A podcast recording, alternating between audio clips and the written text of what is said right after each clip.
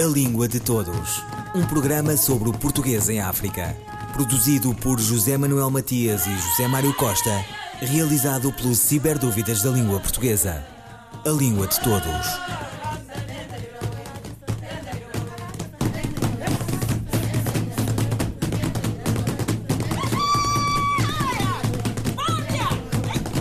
A Casa de Pernambuco, no Porto, recebeu nesta semana de outubro a primeira reunião ordinária do Conselho da Ortografia da Língua Portuguesa, com a organização do Instituto Internacional da Língua Portuguesa e da Universidade do Porto. Em meio da polémica que persiste sobre o acordo ortográfico, com o Brasil a perguntar-se, Angola e Moçambique ambíguos na pragmática do processo, a iniciativa servirá para acompanhar, do ponto de vista técnico, a aplicação da norma ortográfica definida pelo Acordo Ortográfico da Língua Portuguesa de 1990.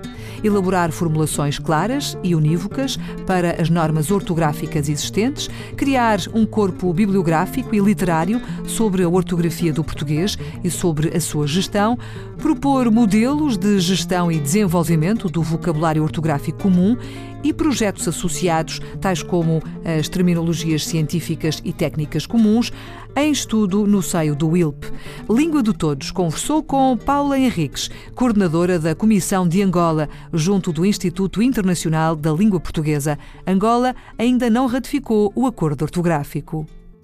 A situação do acordo ortográfico em Angola uh, é algo que nós temos vindo a discutir uh, em sede própria. O que quer dizer sede própria? As reuniões do ILP e outras reuniões setoriais onde nós apresentamos as nossas dificuldades. Há um compromisso que provavelmente tenha sido esquecido, que os ministros dos negócios estrangeiros e das relações exteriores dos Estados-membros recomendaram que se fizesse um diagnóstico. Angola fez o diagnóstico, apresentou as dificuldades que identificou. Uh, e que dificuldades foram essas? São de, de natureza diversa dificuldades de sistematização, dificuldade uh, por não enquadramento de determinadas realidades um, e também dificuldade de diálogo, porque o diálogo uh, vai numa única via. Quando eu digo que vai numa única via, acontece que sempre que se apresenta a dificuldade de funcionamento das bases, busca-se uma solução que ainda não encontramos como solução. Portanto, o que é indicado como solução para nós ainda não é solução. Pelo facto de que quando a base não é segura, tudo o resto, o senhor sabe, o senhor jornalista sabe bem tudo o resto pode correr uh, uh, o risco de desabar. Bom, não é o caso do acordo ortográfico, não desaba, mas o que é certo é que Quanto mais sólido, quanto mais sistematizado for, melhor se poderá dar aulas. A nossa maior preocupação é essa: dar-se aulas, ensinar-se bem a gramática, ensinar-se bem aos professores que estão a ser formados a didática da língua portuguesa. São essas as nossas maiores preocupações. E em relação ao vocabulário ortográfico nacional de Angola, está a ser feito? Qual é o estado neste momento? O nosso vocabulário ortográfico nacional eh, não está a ser feito eh, na metodologia eh, do ILP pelo facto de, ter, de ser a primeira vez que nós estamos a fazer. Quando nós começamos a trabalhar, apenas Portugal e Brasil tinham verdadeiramente um vocabulário ortográfico nacional. Nas reuniões ficou definido que, uh, em termos de percentagens, o que deveriam fazer os Estados. Mas nós concluímos internamente que estas percentagens não traduziriam a realidade nacional. Não, não são percentagens que satisfazem uh, a quantidade em termos de produção de, de, informação que possa traduzir a realidade nacional. E a nossa maior preocupação é essa, traduzir a realidade nacional, para depois então eh, fazer chegar aquilo que é produto e que é necessário para o VOC. Uh, agora, o que acontece em termos de, de produção? Nós tivemos sim um interregno uh, por dificuldades financeiras, porém nós já retomamos o trabalho.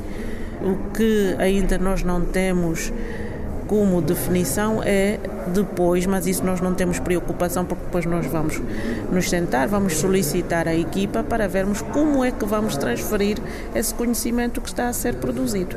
Portanto, nós mantemos a nossa preocupação de fazer o vocabulário, temos todo o interesse, isso faz parte da soberania de um Estado, razão pela qual nós preferimos fazer primeiro na sua dimensão total e depois então negociarmos com, em termos de percentagens o que deve fazer parte daquilo que é o, o comum e que todos devem ter conhecimento e usar em caso de interesse.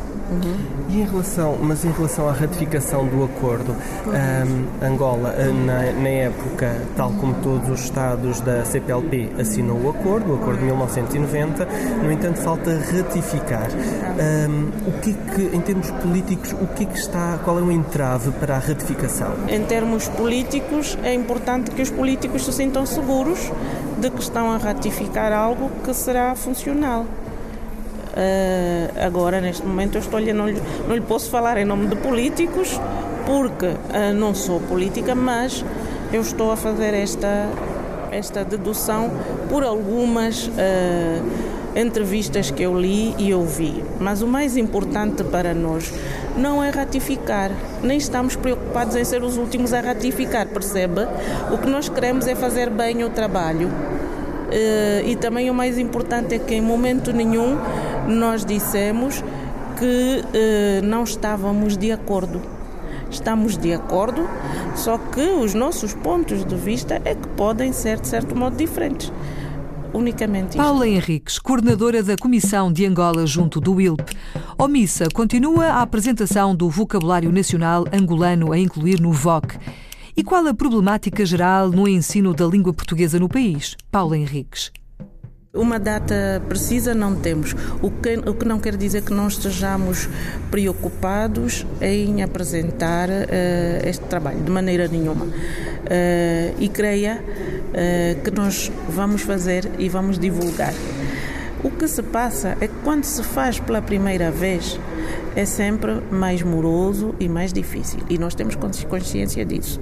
Mas que ele vai ser feito e nós vamos publicá-lo, ele vai ser feito. Mas, por exemplo, quando a professora. já está a ser feito. Quando a professora diz pela primeira vez, uhum. uh, Angola estava na mesma situação, por exemplo, que, uh, que Moçambique, por uhum. exemplo, e Moçambique já apresentou vocabulário há, um, há, algum tempo e ainda não ratificou em termos políticos, mas por aquilo que se sabe está quase. Qual, porquê esta diferença? Porquê esta, estas duas velocidades? Pronto, eu não tenho como falar sobre o processo de Moçambique porque não o conheço. Uh, provavelmente, se falar com a colega de Moçambique, ela possa explicar quais foram as vias uh, seguidas, não é? Uh, mas é preciso termos em conta que nós o que estamos a fazer é recolher informação de todas as instituições.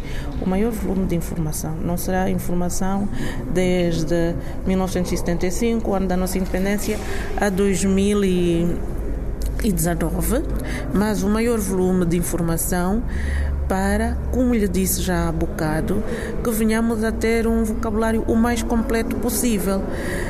Quanto a Moçambique, só Moçambique poderá responder sobre a forma como o fez em relação à promoção da língua portuguesa, em relação ao ILP, um, o ILP todos os anos uh, tem se debatido ao longo destes anos com falta de meios. É também uma das prioridades de Angola investir no ILP e investir também na promoção da língua portuguesa? Acho essa pergunta muito interessante. Sabe porquê? Angola foi o primeiro país a fazer o depósito de uma cota voluntária para o ILP. O primeiro país. Mas também não foi a única. E a prova disso é que também, para além de outros estados, também fez o depósito de uma cota voluntária para auxiliar no, na elaboração do SVON. Portanto, como vê, Angola está preocupada, participa financeiramente, presencialmente, tecnicamente e politicamente em todo esse processo. Mas é uma preocupação. A questão da, a questão da língua é uma preocupação para o Estado angolano. Pode crer pode crer, porque senão não participaria uh, de, de, nestas vertentes todas que eu já indiquei. É uma responsabilidade. A nossa Constituição define a língua portuguesa como língua oficial. Ainda define a língua portuguesa como uma língua de Angola. Portanto, nós temos responsabilidades sobre a língua portuguesa. E talvez por isso Agora, se calhar, com este dado sobre a nossa Constituição, se for o artigo 19, vai reparar que temos esta redação. Como dizia, talvez por isso estejamos a demorar um bocado mais, por causa dessa responsabilidade. Em relação à língua portuguesa em Angola, é uma língua que ainda não ah, é falada por todos os habitantes. Como é que está em termos de ensino e em termos de expansão de, ah, da língua portuguesa em Angola e também qual é, como é que se faz esta convivência entre a língua portuguesa e as línguas angolanas? Olha, é muito, muito interessante. Ah, é verdade que nós temos população que não fala a língua portuguesa, mas há um fenómeno, uh, sabe que as guerras trazem, enfim, vários resultados. E o facto de nós termos tido um período uh, de instabilidade, de certo modo longo, fez com que houvesse uma grande mobilidade populacional.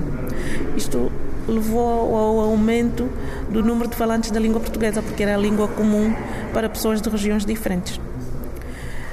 Uh, o convívio, totalmente pacífico. Uh, há palavras da língua portuguesa nas línguas nas demais línguas de Angola e há palavras das demais línguas de Angola nas, na língua portuguesa e elas convivem sem qualquer obstáculo. O ensino, o ensino uh, ele é feito em língua portuguesa.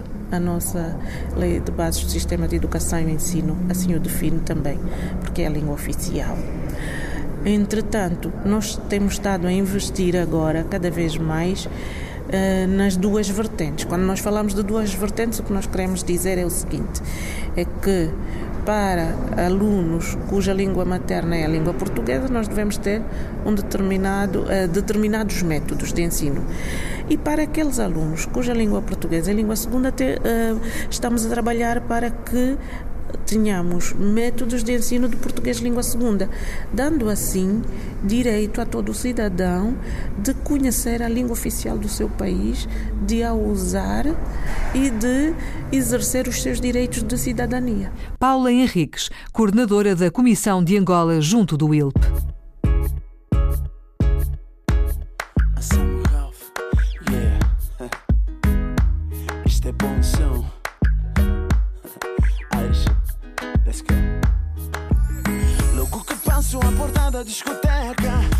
Tá. O teu estilo é tão crazy, é tão bom que está a me colher. Vamos direito pro VIP, encontro Ares com a Nadi. E o TC já está vir pra aqui, so drinks on me, share drinks on me. Uh. Normalmente eu ficaria sentado, mas hoje vou dançar. Pois o DJ pôs um som que é tão bom, está me chamando. Cheiras bem, eu cheiro bem. Então, pra que dançar distante? Não vês que só tu e eu dançando coladinho assim.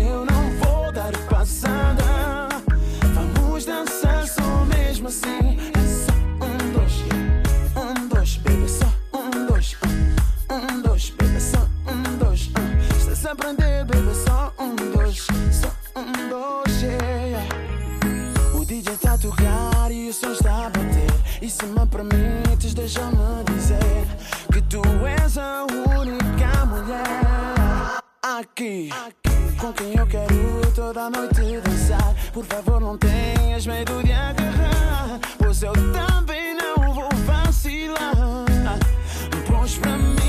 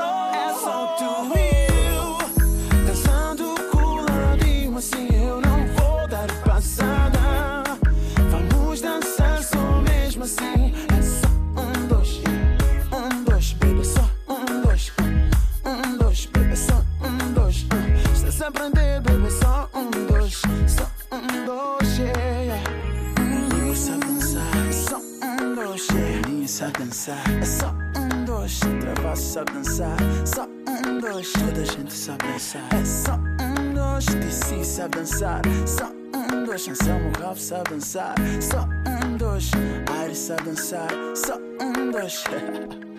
Stick! Um, dois, Anselmo Ralph. Um, dois, três, e... António Lobo Antunes, Auto dos Danados. Na segunda quarta-feira de setembro de 1975, comecei a trabalhar às 9h10. Lembro-me, não por ter uma memória por aí além ou escrever o que me acontece num diário. Nunca me interessaram diários ou poemas ou patetices dessas. Mas porque foi o meu último dia de consultório antes de fugirmos para a Espanha. Logo a seguir à Revolução, em abril do ano anterior, Civis barbudos e soldados de cabelo comprido e camuflado em tiras vigiavam as estradas, revistavam automóveis ou desfilavam lá embaixo, em bando, nas pracetas, comandados por um desses microfones incompreensíveis de sorteio de cegos que o marxismo-leninismo-maoísmo reciclara.